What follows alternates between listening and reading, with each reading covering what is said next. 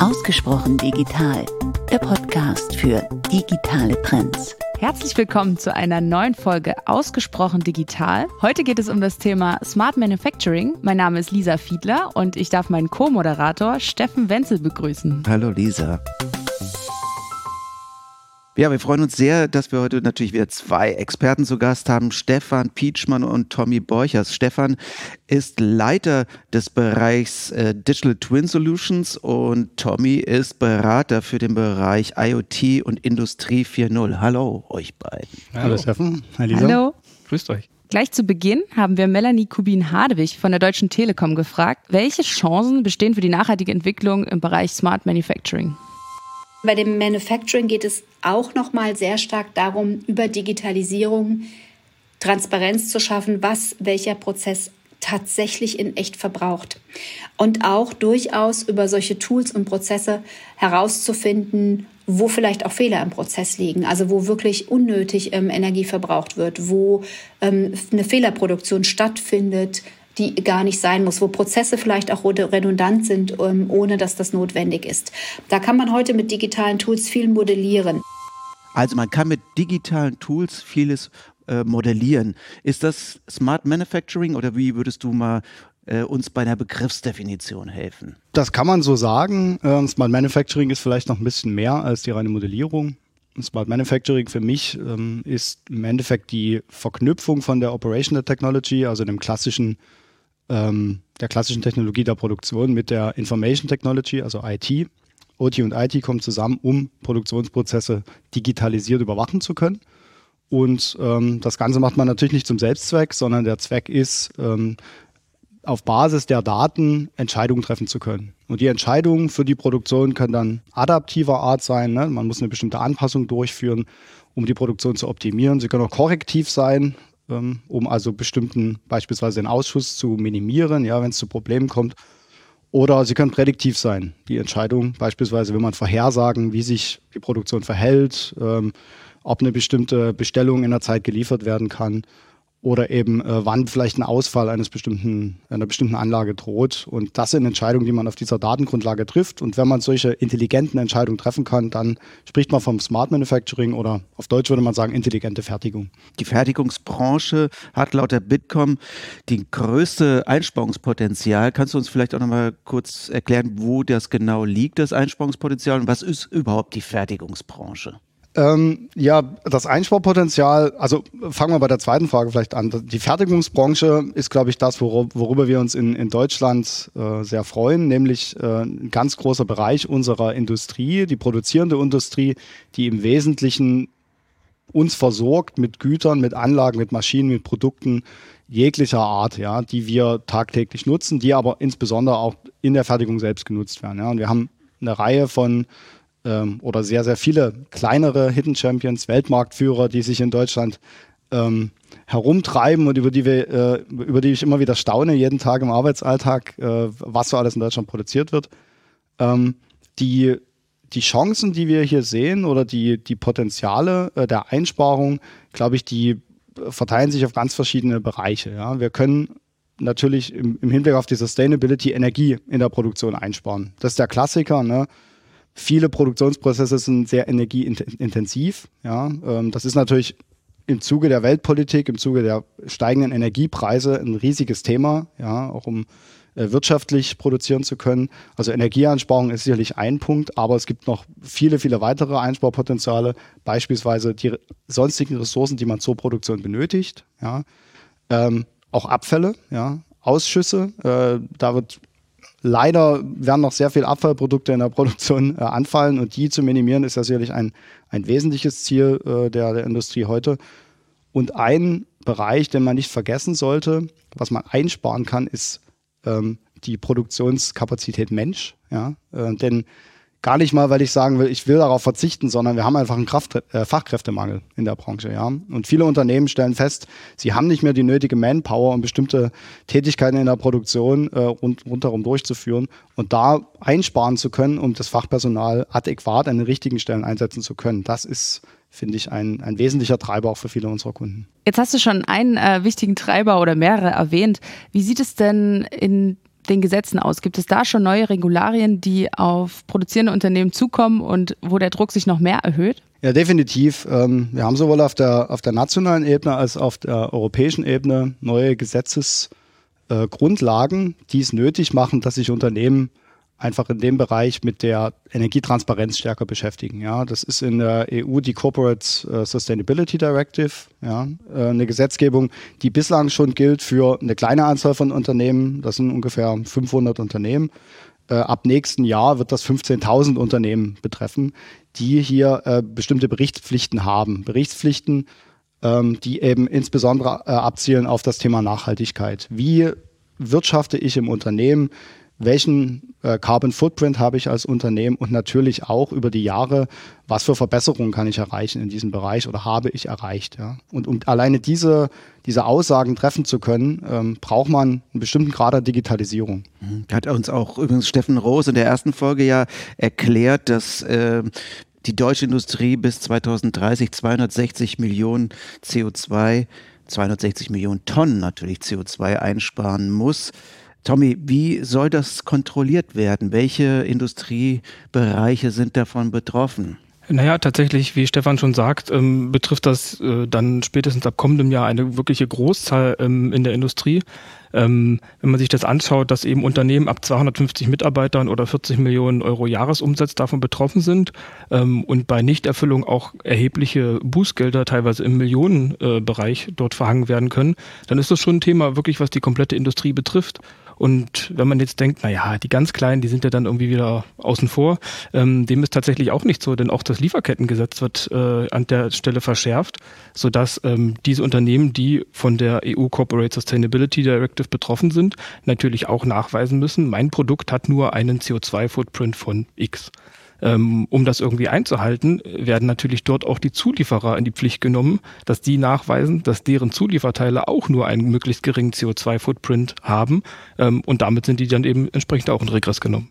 Jetzt hast du schon ein bisschen das Lieferkettengesetz erklärt, aber vielleicht nochmal die große Klammer drumherum. Was ist das genau?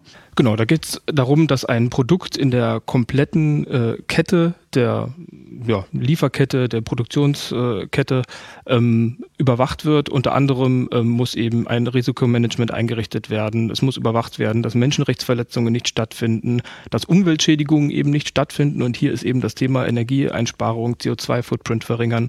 Ähm, und es muss eben nicht nur identifiziert werden, sondern es muss nachgewiesen werden, dass dies entweder ganz verringert oder zumindest vermieden werden kann. Wenn man das so hört, dann wird klar, Unternehmen brauchen einige Informationen, um zum einen ihre, ihrer Berichtspflicht nachkommen zu können und natürlich auch dieses Lieferketten-Sorgfaltsgesetz einhalten zu können. Doch wie, wie kann das funktionieren? Welche Technologien braucht es, um überhaupt solche Daten zu generieren? Welche Technologien braucht es? Das ist ähm, ja eine sehr, sehr gute Frage. Ich denke, ähm, dass es gar nicht zwangsweise um die Technologie geht, sondern um die Transparenz, die hier geschaffen werden muss. Und die kann tatsächlich auf vielfältige Art und Weise geschaffen werden. Ähm, wichtig ist aber, dass man überhaupt erstmal als Schritt eins weiß, was verbrauche ich denn beispielsweise gerade an Energie oder wie groß ist denn mein CO2-Footprint, um dann ansetzen zu können und zu sagen, okay, ähm, ich kann tatsächlich hier an der Stelle Energie einsparen. Ich äh, sehe äh, Großverbraucher, ich sehe vielleicht ähm, Anlagen, die eigentlich dasselbe produzieren und die eine verbraucht 20 Prozent mehr als die andere. Warum ist das denn so? Und genau diese Datentransparenz zu erreichen, ist hier der Schlüssel dazu, um die Gesetze international oder national eben bedienen zu können äh, und hier auf der einen Seite sich vielleicht auch ein bisschen Wettbewerbsvorteile zu schaffen, um zu zeigen, hey, ich bin besonders nachhaltig, ähm, aber eben auch, um diese ähm, nicht unerheblichen Bußgelder eben zu vermeiden. Eine Lösung, Stefan, ist der digitale Zwilling. Den Bereich verantwortest du bei der MMS. Äh, Digital Twin, erklär uns doch mal, was das ist. Ja, Im Endeffekt ist der digitale Zwilling ganz einfach zu erklären. Es ist quasi ein Abbild eines Objektes, man könnte sagen in der produzierenden Industrie einer Maschine, einer Anlage, einer Linie, einer ganzen Fabrik oder auch einfach eines Prozesses auf einem digitalen Medium, ja, in digitaler Art und Weise. Ähm, Im einfachsten Fall kann man sagen, nehmen wir eine Maschine, ja, ich kann den Zustand der Maschine vielleicht durch eine Aggregation bestimmter Sensorwerte erfassen, ja, und sagen, okay, die Maschine ist gesund, in Anführungsstrichen, ja, das ist alles grün. Ein digitaler Zwilling geht aber viel weiter. Ja. Ein digitaler Zwilling kann nicht nur den Zustand repräsentieren, kann im Potenzial auch Verhalten repräsentieren, sodass ich eben in der Lage bin, ähm, eine Maschine, einen Prozess zu simulieren, ähm, auch in der Produktion, auch ein Stück weit in die Zukunft zu schauen. Das ist dann der Bereich, in dem KI äh, eine Rolle spielt. Und ähm, unser Ziel ist es ganz genau, das, was Tommy gerade gesagt hat, diese Transparenz dadurch zu erreichen, dass wir eben digitale Zwillinge von der Produktion und im Zweifelsfall auch der ausgelieferten Produkte erstellen, sodass man eine Aussage treffen kann darüber, wie geht es meiner Produktion, wie geht es den einzelnen Maschinen, den einzelnen Anlagen, Komponenten davon, wie geht es den Produkten und natürlich auch, jetzt mit dem Blick auf die Sustainability, was verbrauchen wir bei der Produktion dieser konkreten Produkte, um dann Optimierungspotenziale aufzunehmen. Also das ist jetzt kein Prototyp, der, parallel, äh, der irgendwann im Vorfeld entsteht und den man dann irgendwie nachbaut, sondern der läuft die ganze Zeit parallel live, quasi mit, also, mit dieser Maschine mit und sendet die ganze Zeit Daten, die die Maschine normalerweise nicht senden könnte. Normalerweise nicht senden könnte, nicht unbedingt. Also prinzipiell kann ein digitaler Zwilling deutlich vor dem physischen Objekt da sein. Ja, man kann auch starten mit einem digitalen Zwilling und sagen, das ist das Modell dieses Objektes. Dann wird das Modell erstellt. Sagen wir, das ist eine produzierende eine Maschine, ja, ein 3D-Laserschneideroboter. Ähm, dann repräsentiert dieser Digital Twin den Zustand dieses Roboters. Der setzt natürlich durchaus auf Daten auf, die die Maschine schon zur Verfügung hat. Also es ist nicht zwangsläufig so, dass es mehr Daten sind, aber häufig sind mehr Daten nötig gutes Beispiel, ja, in der produzierenden Industrie, über da, überall da, wo mit Rezepturen gearbeitet wird, stellt man fest, dass die, die konkrete Rezeptur, die man benutzt, ähm, durchaus abhängig ist von Umgebungsvariablen, Außentemperatur beispielsweise, ja. Und da wird es natürlich spannend. Die muss man zusätzlich erfassen, ist dann auch Teil des digitalen Zwillings, wenn man eben automatisiert Rezepturen anpassen will, um Ausschuss zu reduzieren. Vielleicht zum digitalen Zwilling würde ich nochmal äh, kurz einhaken. Es ist sicherlich so, dass tatsächlich dieser digitale Zwilling schon existieren kann, bevor die eigentliche Produktion schon angefangen hat, bevor es die Maschinen gibt. Sehr, sehr häufig ist es aber so, dass wir momentan eben Kunden haben, die produzieren schon, die produzieren auch schon sehr, sehr lange und sagen, jetzt habe ich hier irgendeinen Bedarf, irgendein Problem. Ich möchte Energie einsparen für eine Produktion, die schon seit 10, 15 Jahren besteht. Ähm, das heißt also, so ein digitaler Zwilling kann dann, und momentan ist das eigentlich auch noch die Regel, ähm, in einer laufenden Produktion auch eingebettet werden, beziehungsweise überhaupt erstmal äh, integriert werden dort. Stefan, dieses ganze Thema digitaler Zwilling, bei welchen Kunden konntet ihr denn sowas schon umsetzen? Bei vielen Kunden. Ähm, leider können wir nicht alle Kundennamen nennen. Einen kann oder einige kann ich nennen. Ähm, ein gutes Beispiel ist unser Kunde Ziel Abeck. Wer da Google bemühen möchte, der äh, kann beispielsweise nach äh, Blue Galaxy mal suchen. Das ist eine Lösung von Ziel ABEC, die im Endeffekt eine digitale Plattform ist, mit der Kunden von Ziel ABEC, aber auch die Ziel ABEC selber jederzeit äh, sämtliche Geräte, das ist in, ist in dem Fall Luft- und Klimatechnik, alle Geräte weltweit sehen und überwachen kann. Ja? Das heißt, unser Kunde Ziel ABEC hat jetzt jederzeit die Möglichkeit zu schauen, wie geht es meinen Produkten weltweit vor Ort? Äh, Gibt es Optimierungspotenziale, die sie an ihre Kunden weitertragen? Können und wollen, gibt es Bedarfe äh, in der in der Wartung, ja, also muss da steht eine Wartung an, muss die eingeplant werden proaktiv. Und natürlich gibt dieser digitale Zwilling dieser Geräte unserem Kunden auch die Möglichkeit, die Produktentwicklung voranzutreiben. Ja, zu wissen, was kann hier optimiert werden, weil man genau weiß, wie werden die Produkte vor Ort genutzt. Ja, und da liegt natürlich auch ein Schlüssel in der Ressourceneffizienz solcher Produkte. Ein zweites Beispiel, wenn man im Sinne dieser prädiktiven Entscheidungen denken, die ich vorhin nannte, äh, wäre Global Foundries, ähm, hier auch in Dresden ansässig. Ähm, hier haben wir ein ganz pragmatisches Beispiel und ein einfaches Beispiel, deswegen mag ich es so. Äh, wer sich ein bisschen mit dem Thema Halbleiter auskennt, weiß, die Waver, bevor, äh, bevor die in die Produktion gehen, werden sie gereinigt. Das passiert in großen Reinstwasserbecken. Die Becken sind über Ventile gesteuert im Zu- und Ablauf. Und diese Ventile, wie alle äh, Teile, haben natürlich äh, die Angewohnheit, irgendwann mal auszufallen. Das möchte man verhindern. Logisch, denn sonst steht die Produktion. Und was haben wir hier gemacht?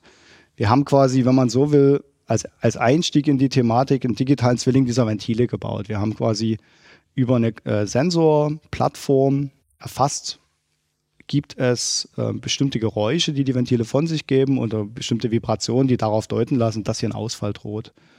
Und ähm, dann wird eben, werden eben die Daten erfasst und mit Hilfe von, von künstlicher Intelligenz bzw. Machine Learning wird dann ermittelt, droht hier ein Ausfall oder nicht. Ja, und das trägt natürlich zur Effizienz der Produktion deutlich bei, weil es eben nicht zu Stillständen kommt, weil man die, die Ventile frühzeitig in Wartungsfenster ähm, einbuchen kann, also die Wartung, Austausch dieser Ventile.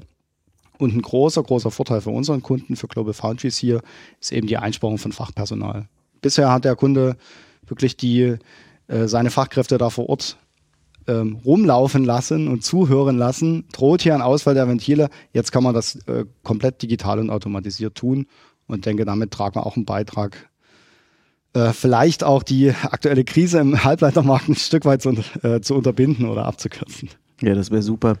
Ich habe äh, nochmal eine Nachfrage zu Ziel ABEC. Also mhm. die stellen Klimageräte her. Ne? Genau, also Komponenten, also, Lüfter. Aber jetzt eher für Industrieanlagen genau. oder auch für Endverbraucher? Nein, also im Wesentlichen äh, der Bereich, mit dem wir arbeiten, für Industrieanlagen. Man muss sich vorstellen, diese Luft- und Klimatechnik ist eingebaut in Labore, aber auch in der Landwirtschaft, in Schweineställe. Also da hängt durchaus auch Leben dran, äh, wenn die wenn so eine Produkte ausfallen, ja. Das ist ja ein gutes Beispiel. Also ich verstehe das jetzt so, ne? Also klar, man wird effizienter, indem ich die Daten entsprechend habe und weiß, okay, jetzt wegen mir auch in der Wartung, warum fällt jetzt was aus oder muss gereinigt werden, äh, ist der Lüfter verschmutzt oder der Filter verschmutzt und so weiter. Jetzt wird dieses Gerät ja an einen Kunden verkauft. Wenn es jetzt um Energieeffizienz geht, dass ich zum Beispiel sage, naja, diese Maschine müsste doch automatisch jetzt irgendwie äh, gar nicht so stark runterkühlen, weil die Außentemperaturen doch schon runtergegangen sind, so. Und, die, und ich kann das jetzt quasi als Hersteller entsprechend steuern. Aber im Endeffekt ist doch der Kunde dafür zuständig und sagt so, nö, ich möchte das, aber ist mir ganz egal, weil äh, ich möchte die Energie so ausgeben. Also wie kriege ich dann diese, äh, also die, ja, das politisch quasi hin, dass derjenige, der das verkauft, auch äh, quasi bei dem Kunden dann äh, so einen Durchgriff äh, irgendwie ermöglichen kann? Ja, ich glaube, den Durchgriff durch unseren Kunden, also durch Zielabing in dem Beispiel, den wird man wahrscheinlich nicht erreichen, aber auf, äh, allein auf Basis der gesetzlichen Grundlagen, die wir jetzt haben, also Zielabing haben wir das Beispiel Luft- und Klimatechnik, wir haben auch viele Kunden, diesen 3D-Leseschneideroboter hatte ich vorhin, Laserschneideroboter hatte ich vorhin genannt, ähm, der steht natürlich irgendwo in der Produktion. Der Betreiber der Produktion ist genau dafür verantwortlich, äh, die, äh, das Thema Sustainability nachzuweisen, nachzuweisen, dass er verantwortlich mit den Ressourcen umgeht, dass er Energie einspart. Also wird er natürlich von allen Anlagenherstellern, die bei ihm auf dem Shopfloor sind, erwarten und sich wünschen, dass Transparenz über die Energie und auch Optimierungspotenziale aufgezeigt werden. Und insofern helfen wir eigentlich implizit den, den Kunden unserer Kunden Energie einzusparen, indem unsere Kunden so eine digitalen Lösung ähm, anbieten. Ja. Genau, das ist ein äh, Effekt, den hatten wir auch schon in unserer ersten Folge, also wirklich diesen Enablement-Faktor nochmal auszuweisen. Wie können wir mit unserer Lösung genau für diese positiven Nachhaltigkeitseffekte sorgen und wie können wir auch ähm, das genau ausweisen? Also wie, wie schaffen wir darüber belastbare Aussagen? Ähm, habt ihr denn solche Analysen auch schon mal konkret angestellt für eine eurer Lösungen? Genau gemacht haben wir es nicht, aber prinzipiell vielleicht nochmal zum Thema Motivation. Mhm. Ähm, da gibt es ja eben die, ich nenne es mal, extrinsischen Motivationsfaktoren, da gehören für mich eben diese Regularien mit rein. Da gibt es aber auch die intrinsischen ähm, Motivationsfaktoren, selbst wenn dem Produktionsleiter erstmal egal ist, ich will die Energie aber ausgeben, das ist ja nicht hier äh, meine Umwelt, ähm, dann äh, ist es ja trotzdem noch so, dass wir eben die Möglichkeit haben, dadurch eben ähm, Steuern zu senken. Ja? Wenn ich eben zum Beispiel beim Lastspitzenausgleich hier äh, mich betätige, ähm, dass ich ähm, auch Kosten einsparen kann. Also jede Kilowattstunde, die ich spare, auch bei den aktuellen Energiepreisen, ist ja bares Geld. Ähm, ich kann Zeitersparnis eben haben, indem ich die Daten, die ich vielleicht, wenn ich verpflichtet bin, ähm, sie zu erheben, einfach digital und automatisiert erheben kann, statt meine Mitarbeiter losschicken zu müssen mit einem Klemmbrett, äh, die dann alles per Hand aufzeichnen ähm, müssen. Plus, was eben noch als netter Seiteneffekt, sage ich mal, dazu kommt, wenn ich ähm, unnormales Verhalten in Energieverbräuchen feststelle, also Anomalien, entdecken kann, ist das ja in aller Regel auch ein Hinweis darauf, dass irgendwas nicht so läuft, wie es sollte. Das bedeutet, dass hier äh, Maschinendefekte ähm, frühzeitig erkannt werden können und ich somit mir wiederum ähm, das Anschaffen neuer Maschinen oder zumindest äh, kostenspielige Reparaturen eben erspare, was natürlich auch nochmal, ja, jede Maschine, die repariert werden kann und nicht neu angeschafft werden muss, äh, nachhaltig ist, aber in erster Linie, selbst für Leute, ja, die eben diese Motivation nicht haben, ähm, aber eben auch ein Kostenfaktor ist. Ihr aggregiert die Zahlen für die Kunden, ja, die Daten. Ähm der Kunde bekommt sie oder wertet ihr auch aus für ihn? Also wo ist da die Grenze, wo sind die Übergänge? Genau, also im einfachsten Fall ist es eben so, dass wir den ähm, gerade eben schon benannten Mitarbeiter mit dem Klemmbrett ähm, dazu befähigen, vielleicht in Anführungszeichen für ihn sinnvollere oder, oder sinnstiftendere äh, Aufgaben zu übernehmen, ähm, indem wir in Anführungszeichen einfach ähm, die Daten erheben ähm, und transparent darstellen und erstmal noch nichts auswerten. Also damit ist aber schon wirklich viel, viel getan. Ähm, ich würde sagen, dass heutzutage in der Produktion ähm, die aller, allerwenigsten Kunden wirklich wissen, welche Maschine wann in welchem Produktionsschritt eigentlich wie viel Energie verbraucht. Ähm, das überhaupt rauszufinden, ist an sich schon eine Herausforderung. Und selbst wenn ich sage, okay, ich mache jetzt monatlich einen Abgleich, meine Anlage 1, 2 und 3 haben eben einen Energieverbrauch X, muss das trotzdem noch jemand händisch irgendwie erst erfassen. Das wäre der erste Schritt. Ähm, und da sind auch schon, ja, ich sag mal, verschiedenste Herausforderungen. Also es gibt natürlich alte Maschinenparks ähm, von, ja, ich sage jetzt mal aus den frühen 2000er Jahren vielleicht, die schon seit 20 Jahren laufen. Da hat sich über das Thema Industrie 4.0, Datenerhebung ähm, wirklich noch keiner wirklich Gedanken gemacht. Was eben dazu führt, dass wir dann die Herausforderung haben, wie kommen wir denn überhaupt an die Daten für die Kunden? Teilweise eben müssen wir zusätzliche Sensorik verbauen, die nebenbei erwähnt dann auch ähm, wieder förderfähig ist. Ähm, teilweise ist es aber so, dass wir auch auf sehr, sehr moderne Maschinenparks treffen, die dann schon moderne Protokolle ähm, oder ja, Dateninformationsmodelle irgendwie beherrschen, wie zum Beispiel OPC-UA, wo es dann in Anführungszeichen relativ einfach ist, diese Daten zu erheben. Ähm, das wäre erstmal der erste Schritt. Ähm, und da müssen wir auch schon den Kunden in aller Regel begleiten, denn er sucht ja jemanden, der ein Experte auf diesem Gebiet ist und sagt, wie komme ich denn jetzt an die Daten?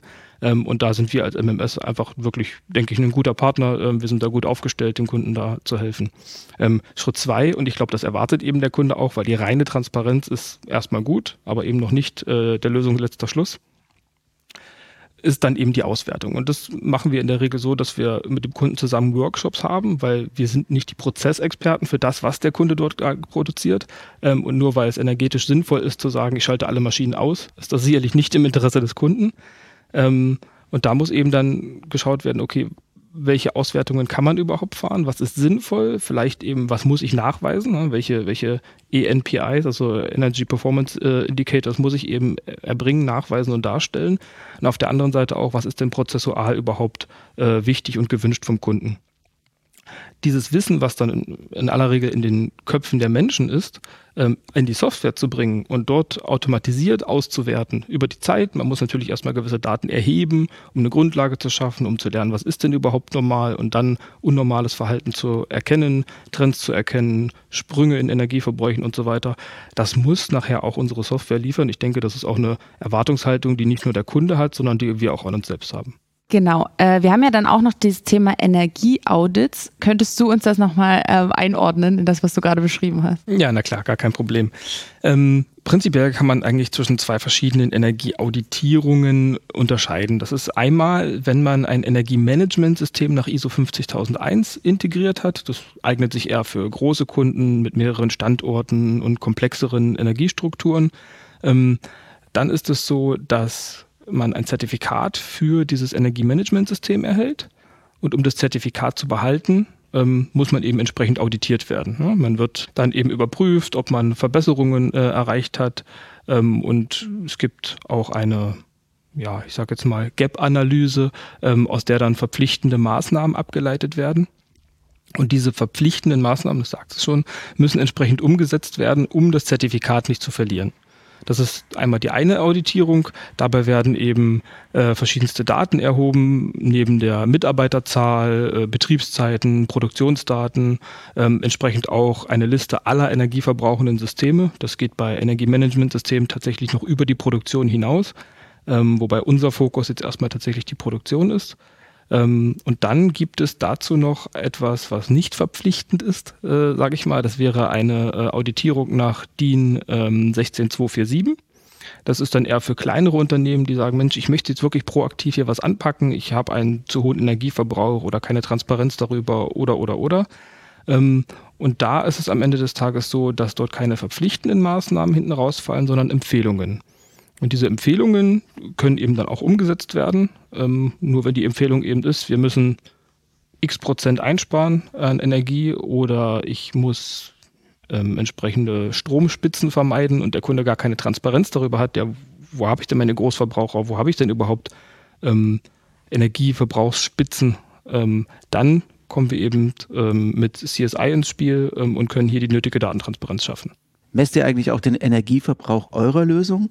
Ja, dadurch, dass wir in der Regel ähm, fast ausschließlich ähm, Softwarelösungen anbieten, also es kann eben auch schon mal sein, dass Hardware mit zum Einsatz kommt, da reden wir aber eher über kleinere Sensoren, ähm, die dazu dient, den Energieverbrauch von großen Maschinenparks, von Robotern, von Spritzgussmaschinen, Förderbändern und so weiter und so fort zu überwachen, ist das in der Regel ähm, wirklich vernachlässigbar und alles, was wir hier ähm, an Mehrwerten schaffen mit unserer Software, ähm, wiegt so viel mehr auf, dass wir, um ehrlich zu sein, an der Stelle unsere eigene Software dann nicht mehr mit einbeziehen.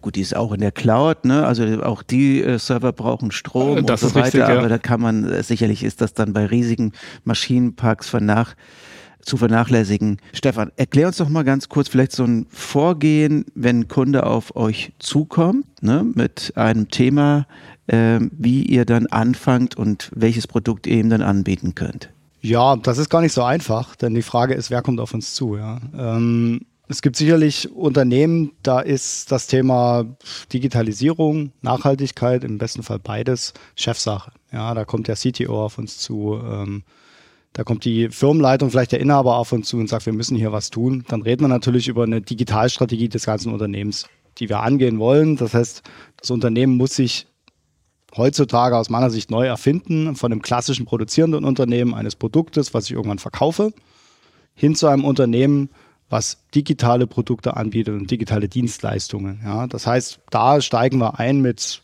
Beratung im Wesentlichen, ja, einer strategischen Beratung, ähm, auch eine Beratung auf technologischer Ebene, wie man die einzelnen ähm, Daten- und IT-Systeme miteinander bestenfalls integrieren kann, um diese neuen Geschäftsprozesse abzubilden. Ähm, wir haben aber durchaus auch Kunden, die eben eine ganz konkrete kleine Problemstellung haben auf dem Shopfloor und sagen, hier haben wir bestimmte Ausfälle, Beispiel Global Foundries, ja, mit den Ventilen. Und die wollen wir äh, dediziert angehen was könnt ihr uns dafür leisten? Und da steigen wir dann in der Regel wirklich mit Solution Design, heißt das bei uns, äh, mit Solution Design ein, wo wir ne, für das konkrete Problem die konkrete Lösung suchen. Aus meiner Sicht ist aber immer noch extrem wichtig, dass sich diese Lösung in den Gesamtkontext einbettet. Das heißt, ich habe viele Kunden erlebt, die letzten fünf, sechs Jahre, die, die sehr viele kleine Insellösungen eingekauft haben oder entwickelt haben, teilweise für viel Geld. Da werden Daten gesammelt, aber die laufen nirgendwo zentral zusammen und man macht nichts damit. Ja, und am Ende verliert man den Überblick über diese vielen Silos. Ähm, besser ist es sicherlich, sich, selbst wenn man sich dediziert kleinen Problemen widmet, im Hintergrund eine zentrale Strategie zu haben, wie man als Unternehmen sich weiterentwickeln möchte, ja, als digitales Unternehmen in der Zukunft. Der äh, Michael Braungart hat das ganz schön gesagt. Äh, der hat mal gesagt, in 10 bis 15 Jahren gibt es keinen Maschinenbau mehr in Deutschland, wenn die Unternehmen nicht auf serviceorientierte digitale Geschäftsmodelle umsteigen. Das ist natürlich hart, ja. Äh, kein Maschinenbau mehr in Deutschland und zum Glück gibt es ja einige, die, die darauf umsteigen, aber ich würde das teilen. Ja. Wenn man sich damit heutzutage nicht beschäftigt, ähm, dann ist man, laps gesagt, äh, weg vom Fenster. Okay, aber man kann mit dem Kleinen anfangen ne? Definitiv, und, ja. und, dann aber auch zum Großen kommen. Vielleicht man, muss, man muss bei dem Kleinen darauf achten, dass man eine klare Zielvorstellung entwickelt und am Ende das Ergebnis misst. Ja, nicht nur Dinge tun um des Tuns willens und äh, am Ende sagen, wir haben ja gezeigt, wir können Daten erheben, weil ich kann jetzt sagen, für uns aus der Technik alles geht. Es ist nur eine Frage von Zeit und Kosten. Aber die Frage ist, was will man damit erreichen? Und vor diesem Hintergrund denke ich, dass die aktuelle Herausforderung im Sinne der Nachhaltigkeit ein echter Treiber ist, äh, in die richtige Richtung zu gehen und wirklich nachhaltige Ziele sich zu setzen um eben effizienter zu arbeiten und besser am Markt zu agieren, aber auch um die Fachkräfte entsprechend zu binden, die ja auch zunehmend darauf achten, wie sich mein Unternehmen in dem Bereich engagiert. Ich habe eben so mal das Stichwort Software as a Service gehört. Was hat das jetzt damit zu tun? Ähm, das ist aus meiner Sicht einer der, einer der großen Treiber neben dem Thema, neben dem reinen Thema Sustainability und vielleicht auch dem Thema Lieferketten. Ähm, ich glaube, dass Unternehmen heute vor der Herausforderung stehen, produzierende Unternehmen, ähm, dass sie ihr Geschäftsmodell radikal ändern müssen. Haben viele Kunden, die seit 100 Jahren ein Produkt immer besser gemacht haben, verkaufen, vielleicht gar nicht mal selber verkaufen, über ein Händlernetzwerk und zum Kunden bringen und das war's. Ja, und dann ist die, die Reise zu Ende. Und ähm, heutzutage, denke ich, äh, geht der Trend stärker dahin, dass wir nicht mehr das Produkt verkaufen, sondern eine Leistung verkaufen. Käser ist ein gutes Beispiel. Käserkompressoren, die haben, haben das schon vor Jahren eingeführt. Die verkaufen nicht mehr Kompressoren, sondern die verkaufen Druckluft. Ja, und Was hat das für einen Vorteil? Als Kunde von Käser kann ich diese Druckluft wirklich nach Bedarf beziehen und auch abrechnen. Das heißt, ich muss mir nicht mehr eine Anlage kaufen und hinstellen, sondern ich bezahle nur noch das, was ich tatsächlich verbrauche. Und am Ende geht natürlich auch dieses das eigentliche Produkt wieder über in die Kreislaufwirtschaft, wenn man so will. Also wieder zurück zu anderen Kunden. Damit bin ich natürlich auch, was jetzt den ökologischen Footprint angeht, deutlich effizienter unterwegs. Also trägt auch wieder zum Thema Sustainability bei. Ist, denke ich, ein Win-Win, aber bedeutet eben, dass ich ein Unternehmen wie Käser intern wirklich umstellen muss zu einem Unternehmen, was eben nicht mehr ein Produkt verkauft, sondern was eine kontinuierliche Dienstleistung betreibt und auch abrechnen muss. Mhm. Zusätzlich dazu hat natürlich Software as a Service noch den Vorteil, dass Kunden, die sich vielleicht mit digitaler Infrastruktur, Software-Hosting, Rechenzentrumbetrieb und so weiter einfach nicht auskennen, weil sie beispielsweise klassische Maschinenbauer sind, ähm, hier eben nicht gezwungen werden, noch ähm, Kompetenzen aufzubauen, Leute einzustellen, äh, die ausschließlich das eben tun, sondern das komplett eben an Fachexperten auslagern können, wie wir sie sind. Okay, Outsourcing ist natürlich immer schön, ne? also dann an kompetente Menschen äh, weiterzuleiten. Wir reden aber auch hier insgesamt um äh, Optimierung. Wir haben Mitarbeiteroptimierung äh, schon besprochen, dass sie an der richtigen Stelle sind. Ne? Aber manchmal heißt es aber auch, ähm, ja, dass Mitarbeiter vielleicht sogar oder Mitarbeiterinnen ganz überflüssig werden. Automatisierung ist ein großes Thema. Ist da nicht auch eine große Angst dann, wenn ihr in so ein Unternehmen reinkommt? Jetzt kommen die Softwareberater und äh, ich werde überflüssig? Äh, tatsächlich, diese Ängste gibt es ja. Ähm, die finden genau immer dann statt, wenn wir die eigentlichen Anwender der Software, also die Leute, die auf dem Shopfloor stehen, Instandhalter, Anlagenführer, eben nicht rechtzeitig mit ins Boot holen und, oder vielleicht auch gar nicht mit denen sprechen. Also das ist hier wirklich eine Frage der Strategie und der Methodik, wie man hier vorgeht. Natürlich möchte man mit Entscheidern sprechen, mit den Leuten, ähm, die nachher auch ähm, die Entscheidungsbefugnis darüber haben, ob jetzt in eine Software investiert wird oder nicht. Aber am Ende des Tages muss eben die Software, die wir ähm, auf dem Shopfloor eben ja, zum Laufen bringen wollen, die mit den Maschinendaten Mehrwerte schafft, ähm, genau den Leuten Mehrwerte geben, die eben täglich dort arbeiten und deren Arbeit erleichtern. Und wenn wir eben entsprechend, wie schon erwähnt, Instandhalter, ähm, Anlagenführer mitnehmen, ähm, und von vornherein denen aufzeigen, hey, deine, deine täglichen Aufgaben, wie beispielsweise das Ausfindigmachen von Fehlern, das Beheben von Fehlerursachen, ähm, wird mit dem, was wir dir hier bieten, deutlich effizienter und einfacher für dich gemacht. Ähm, dann sind die in aller Regel auf unserer Seite, weil sie halt merken, okay, diese Software kann mich gar nicht ersetzen, aber sie ist ein sehr, sehr gutes Hilfsmittel dazu, um äh, meine Aufgaben einfach einfacher zu machen und am Ende des Tages ähm, wenn die Mitarbeiter dann dadurch vielleicht noch ein bisschen motivierter sind, weil sie nicht wieder im 75. kryptischen Logfile irgendwelche Fehler suchen müssen, ähm, dann ist das auch vielleicht aus der Sicht etwas nachhaltiger, dass zufriedene Mitarbeiter länger in Unternehmen bleiben und ich Reibungsverluste durch Know-how-Transfer eben umgehen kann. Abschließend würden wir gerne mit der Frage, was denkt ihr denn? Können wir die Ziele, die wir am Anfang auch umrissen haben, noch erreichen? Und wenn ja, was müsste sich denn dafür tun? Das ist natürlich ein Blick in die Glaskugel, Lisa. Ähm, ich bin mal optimistisch und sage, ja, man kann das natürlich erreichen, aber dafür ist tatsächlich noch viel, viel nötig. Ich glaube auch, dass dieser Prozess vermutlich noch viele Opfer ähm, haben wird. Ähm, ich glaube, dass man, dass man einfach ehrlich mit sich sein muss als Unternehmen heutzutage, äh, ob man, ob und wie man die, sich, sich diesem Wandel stellt. Ich hatte das vorhin gesagt unter dem Motto Digitalstrategie und das sind ja nicht nur lose Worthülsen. Ähm, man muss sich transformieren als Unternehmen. Und ich glaube, alle Unternehmen, die heutzutage jetzt einfach nur den Direktiven folgen und den Gesetzesgrundlagen und das Nötigste machen, die werden einen kleineren Wertbeitrag leisten zu diesem Gesamtziel, aber die werden es vermutlich bis zu dem Ziel nicht schaffen oder nicht weit darüber hinaus, ähm, weil ähm, ich denke, auch der Markt wird das Thema regeln. Der Markt wird immer stärker darauf achten, ähm, welchen, welche Unternehmen bekommen Kredite, wo stehen diese Unternehmen in, in bestimmten Ranking bezüglich Nachhaltigkeit und auch die Kunden, die Produkte kaufen, werden stärker darauf achten. Das heißt, aus meiner Sicht werden sich Unternehmen eher dann durchsetzen, wenn sie auf das Thema setzen. Gibt es auch Studien dazu, ne? die Top 25 Prozent, äh, also die Top die 25 Prozent der erfolgreichsten Unternehmen stehen auch deutlich höher im Nachhaltigkeitsranking als, als die äh, Bottom 25. Und insofern denke ich, dass sich dadurch das Ziel erreichen lässt, dass eben die besonders nachhaltigen Unternehmen, die sehr stark dazu beitragen, auch die wirtschaftlich erfolgreichsten sein werden. Und ob wir es dann 2030 schaffen oder 2035, weiß ich nicht, aber ich bleibe mal optimistisch. Ich bin auch optimistisch auf jeden Fall, Stefan. Sonst ähm, haben wir ähm, kein Geschäft, Tommy. Äh, ja, das schon mal auch nicht, nee. Aber ich bin auch aus einem anderen Grund äh, optimistisch. Also wie jedes andere, ich nenne es mal Hype-Thema, auch wenn das Thema Industrie 4.0, IoT schon eine Weile funktioniert, ähm, gibt es ja diese typische Kurve, wie auch im Dunning-Kruger-Effekt, falls den jemand kennt, warum die dümmsten Leute am lautesten schreien. Ähm, wenn ich mal kurz Google bemühen, ähm, da gibt es eben diesen Hype, wo jeder, wo jeder, jeder denkt, oh, damit kann man alles machen, die Produktion fliegt und ich verdreifache meinen Gewinn und, und, und. Und dann kommt so das Tal der Tränen, wo man dann realisiert, was es denn vielleicht doch nicht kann und wo man eigentlich anfangen müsste und was man alles tun müsste, um dorthin zu kommen. Ähm, und aus dem sind wir in der Industrie in Deutschland meines Erachtens gerade rausgekommen und wir sind jetzt auf dem, auf dem Weg ähm, zu wirklicher Wertschöpfung, zu der Erkenntnis, dass auch Firmen offen dafür werden für Software-as-a-Service-Angebote, dass sie erkennen, ja, Digitalisierung ist eben nicht nur eine Phrase oder irgendwas, was jetzt gerade jeder macht, sondern da stecken Mehrwerte dahinter. Und diesen Weg, da bin ich mir sicher, werden wir jetzt in der Industrie die nächsten Jahre auf jeden Fall noch gehen und es werden immer mehr und mehr und mehr Kunden ähm, an der Stelle ähm, auch auf das Thema aufspringen, eben nicht, weil es ein Hype ist, sondern weil es wirkliche Mehrwerte generieren kann, ähm, sei es jetzt in Bezug auf Nachhaltigkeit, auf Energieeffizienz ähm, oder eben auf andere Use Cases, die die Kunden haben. Ähm, von dem her bin ich mir da sicher, dass wir da äh, in eine positive Zukunft blicken können. Ja, besser äh, könnten wir das nicht zusammenfassen. Also vielen, vielen Dank dafür für diesen positiven Ausblick.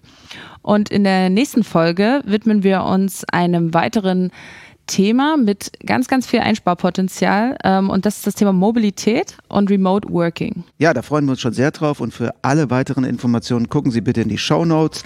Da finden Sie ein Trendbook zum Thema Nachhaltigkeit und Digitalisierung. So können Unternehmen mit Hilfe der Digitalisierung schneller klimaneutral werden und natürlich abonnieren Sie uns auf Spotify, Apple oder Deezer. Vielen Dank. Danke auch, Danke auch von mir.